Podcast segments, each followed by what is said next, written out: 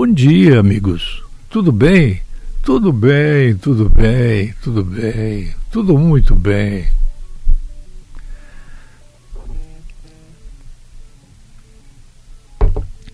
Bom, já se falou de reforma da Previdência muitas vezes. Você talvez ache assim, bom, eu não tenho nada a ver com isso. Deixa esses caras falar de reforma de Previdência, eu estou fora dessa. Eu prefiro que fale na balada de logo mais ou então em qualquer coisa que tenha a ver com o meu celular ou com a minha namorada. Não, parei. Previdência é alguma coisa que tem a ver com você. Você vai ficando mais velho, né? Você tem 17 anos, você vai ficando mais velho, de repente você tem 40 anos e você se flagra que você nunca deu a menor atenção para a poupança poupança e previdência são coisas diferentes, mas se você pensou na previdência, como será a sua vida depois que você atingir 70 anos, com expectativa de vida de ir até os 100 anos? Você começa ou a se arrepender do procedimento que você teve, ou a falar mal. Este governo sem vergonha, isso é coisa do governo, onde é que já se viu? Bem, no meu olhar, não está nada errado, em absolutamente nada errado, pelo que ele pode fazer. O governo está agindo corretamente em relação a reformas no país. A questão começa a ficar delicada quando você vê quem é que tem que aprovar as reformas. A reforma da Previdência é, eu ponho pouca fé na reforma que foi feita porque ela foi desidratada. Mas apareceu alguém que deu uma ideia diferente para mim. Querem ver? É, ela pode ter sido feita com uma economia em 10 anos que vá além de um trilhão de reais. Mas não se diz isso abertamente porque amanhã já haverá gente na fila da porta do Palácio do Planalto pedindo para aumentar o salário para aumentar os benefícios dos servidores públicos, principalmente. Já haverá empresários pedindo para incentivar fiscalmente alguém ou para fazer renúncia fiscal de determinados produtos. Essa reforma da Previdência não acabou. É importante que vocês saibam que continua em tramitação no Congresso Nacional um grupo de proposições satélites, digamos nós, para que sejam enviadas pelo governo ou iniciadas pelo parlamento. A principal delas é a PEC paralela que está tramitando, que facilita a adesão de estados e municípios à reforma com ela. O impacto da reforma da Previdência para as finanças dos estados brasileiros iria bem, neste caso, bem além de um trilhão de reais. Se vai ou se não vai, vamos ver depois. Essa PEC paralela repete bem a sucedida tramitação da reforma da Previdência do funcionalismo no governo Luiz Inácio da Silva, que está preso, é bandido, é bêbado e etc. Né? Mentiroso além de tudo. Mas foi no governo dele que isso começou.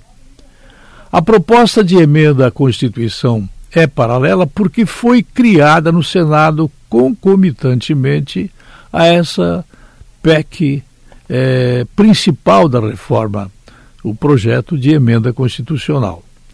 É um mecanismo de economia legislativa, permite que o Senado altere trechos da PEC principal sem fazer o todo voltar à Câmara, porque na Câmara é que reside a grande parte dos empregados públicos que tinham concursos e conseguiram mandato, se elegendo de alguma forma para ter um mandato e eles trabalham só a favor deles. Eles estão esquecidos que a sociedade brasileira é formada de gente privada e gente da área pública. Bem, como é que eu explico isso? É, a PEC paralela, ela não precisando voltar à Câmara, porque se voltasse, atrasaria em meses a promulgação da parte principal, a parte que ambas as casas já concordaram. Com a PEC paralela voltando à Câmara, somente o que é modificado. E o que vai ser modificado é o grande Buziles. O que, que, será modificado? Principalmente as regras válidas para os estados e municípios. Até a reforma, as aposentadorias e pensões desses servidores eram regidas pela Constituição, como é a dos federais. Na reforma, a Câmara passou essa atribuição aos estados e aos municípios. Se o arranjo pode ter facilitado a expressiva votação que a reforma recebeu, dificultou o ajuste nos estados, aonde os governadores só pensam em arrumar bico de trabalho para advogados, para jornalistas, para assessores, para médicos, para enfermeiros e vão engordando o estado e engordando as despesas. E todos os estados que estão nessas condições estão desrespeitando a lei de responsabilidade fiscal. Com a reforma aprovada, o Estado ou município que quiser aderir às regras válidas para a reforma dos servidores federais precisa de um pacote e votar diversas medidas no legislativo local, coisa que é sempre difícil, porque a turma que é eleita para as assembleias legislativas é a turma que você sabe como é que é, né? Você não precisa de mais explicações e imagina bem como é que são eleitos os deputados estaduais. A depender do tema, precisa-se de uma emenda. E a emenda é sempre complicada. Emenda à Constituição Estadual ou a lei orgânica, uma lei complementar ou de uma lei ordinária. Para governadores ou prefeitos, com pouco apoio no legislativo, as tarefas podem ser hercúleas diante da proximidade de grupos organizados que pressionam contra do calendário com eleições locais em 2020 e da falta de tradição de tratar do tema complexo. Quase sempre as câmaras de vereadores não se interessam muito. Há exceções. Eu diria que o município de Rio do Sul não está no final da fila. Rio do Sul está mais ou menos reformado do ponto de vista da Previdência. A reforma aprovada também dificultaria o aumento de alíquotas de contribuições nesses entes, municipais e estaduais. Se não conseguirem reformar, a prestação dos serviços públicos mais essenciais ficará prejudicada. Hoje, amigos, cada brasileiro já aporta um mil reais, mil reais por ano apenas para cobrir o déficit das previdências estaduais, da ordem de 100 bilhões de reais. Dinheiro que tem que sair de algum lugar porque o cidadão se aposenta e ele quer, porque quer, porque quer, porque quer se aposentar. E ele tem que se aposentar de acordo com o desejo do sindicato dele, de acordo com o último salário que ele recebia na ativa.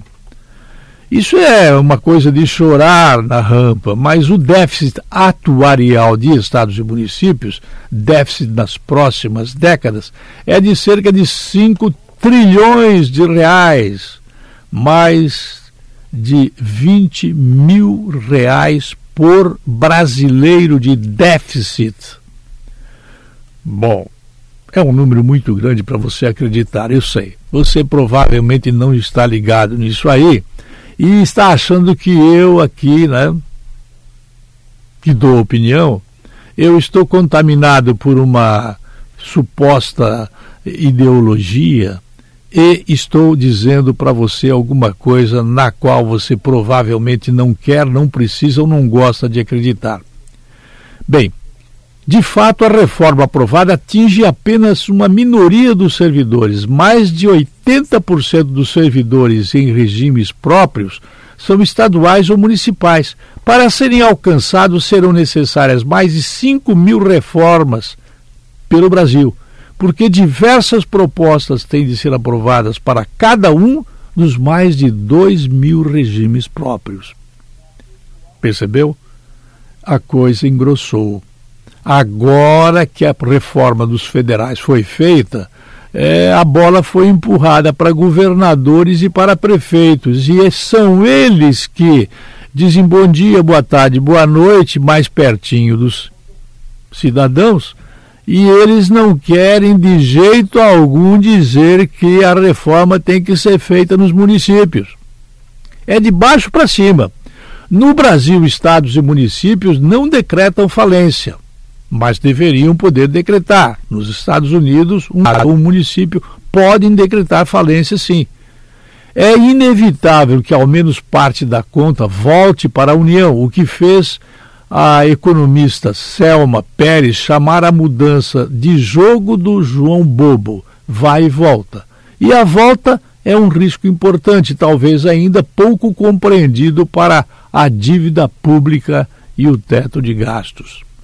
Tem mais alguma coisa aqui para dizer, mas eu, para ficar dentro do espaço da rede, eu não vou continuar comentando. Não pense que as coisas estão resolvidas, não. A reforma da Previdência pode ir além de um trilhão, vírgula, durante dez anos, vírgula, se prefeitos e governadores eles não forem os principais jogadores do João Bobo. O João Bobo é a gente. A gente tem que ver e assistir tudo mais ou menos passivamente. Se nós um dia pensarmos em fazer as coisas como foi feita a reforma da Previdência, por exemplo, no Egito, onde o presidente foi derrubado e surgiu aquele monte de histórias, exército, etc., seria diferente. Mas nós somos passivos. Nós vamos todos ao santuário de Aparecida, vão milhões de pessoas fazer promessa para Senhora de Aparecida, mas nós somos incapazes de obrigar os governantes a fazer a reforma como tem que ser feita, no município, no Estado e na União. Nós não nos mobilizamos. Nós somos uns bananas, para dizer o mínimo. Eu volto amanhã, 8h25. Até lá.